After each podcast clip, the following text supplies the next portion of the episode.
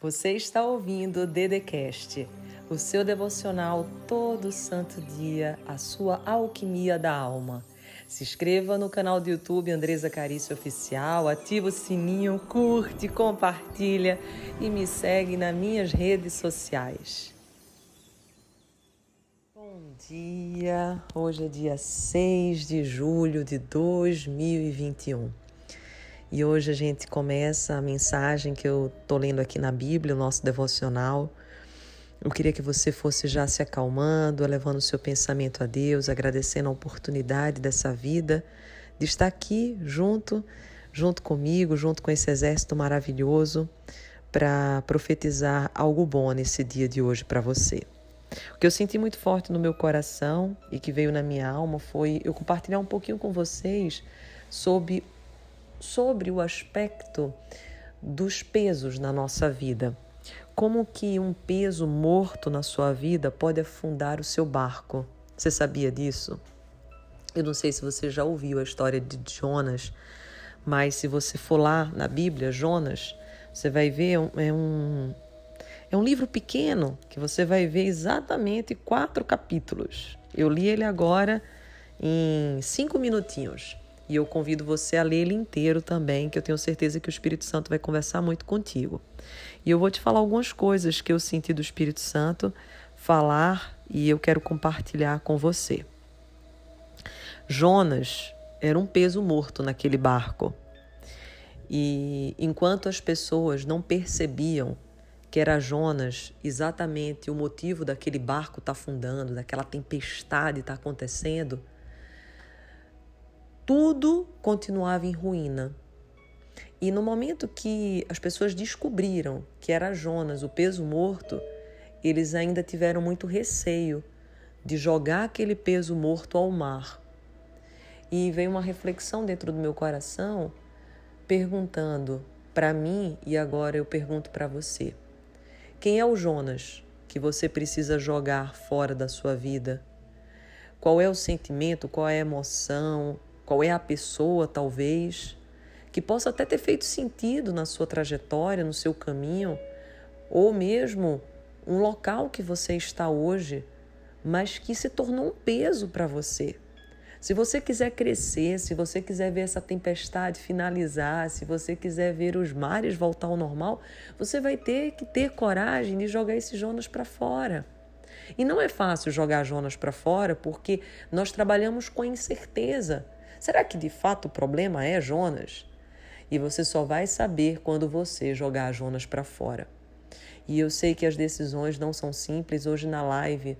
E se você não assistiu a live, eu te convido a você ir no YouTube, é Andresa Carício Oficial. Nós cuidamos na live de hoje exatamente sobre a jornada da vitória, em que para você alcançar a sua vitória, você vai ter que decidir, você vai ter que fazer uma escolha conectada com o teu propósito, mas não vai adiantar você escolher. Entre a escolha e a ação vai ter uma jornada, porque a escolha está no intelecto. Você vai ter que trazer essa escolha para a vontade, para a ação. E só nesse instante, a partir da disciplina, da consistência do todo santo dia, que aí sim você vai ter o resultado e a vitória que você tanto deseja.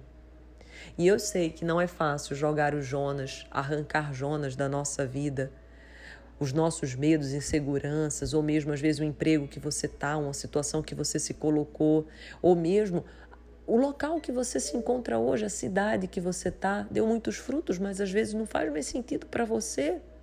Ou mesmo uma determinada comunidade que você sempre frequentou, mas que hoje você sente no seu coração que não está mais conectado com o teu propósito de vida.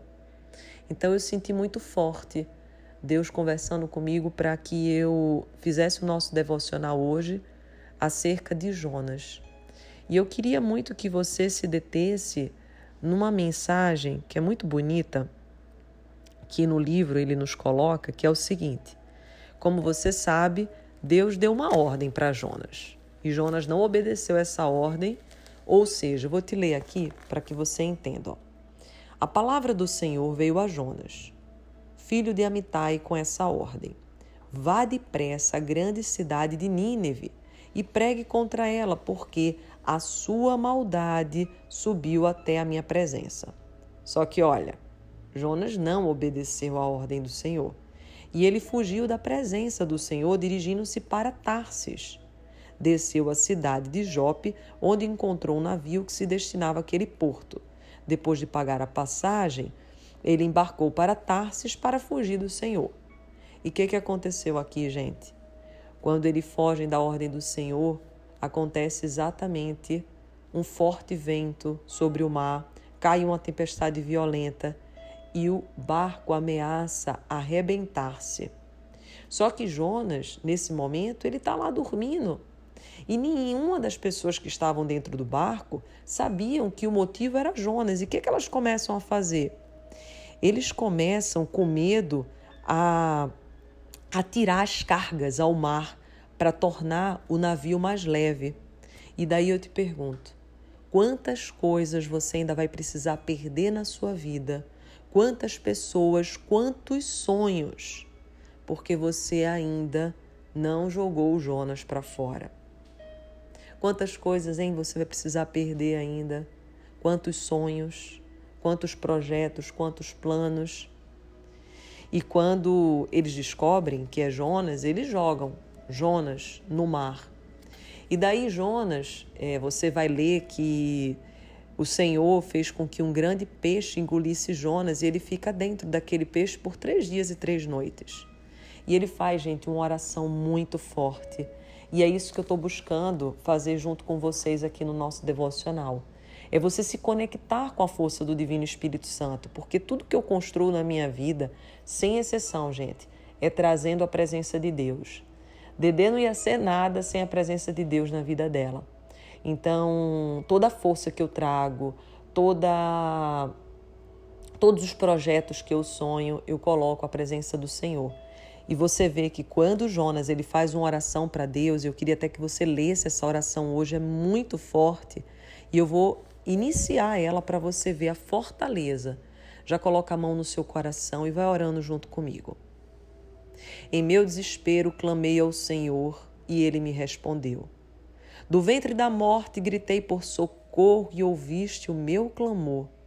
Jogaste-me nas profundezas, no coração dos mares, correntezas formavam um turbilhão ao meu redor. Todas as tuas ondas e vagas passaram sobre mim.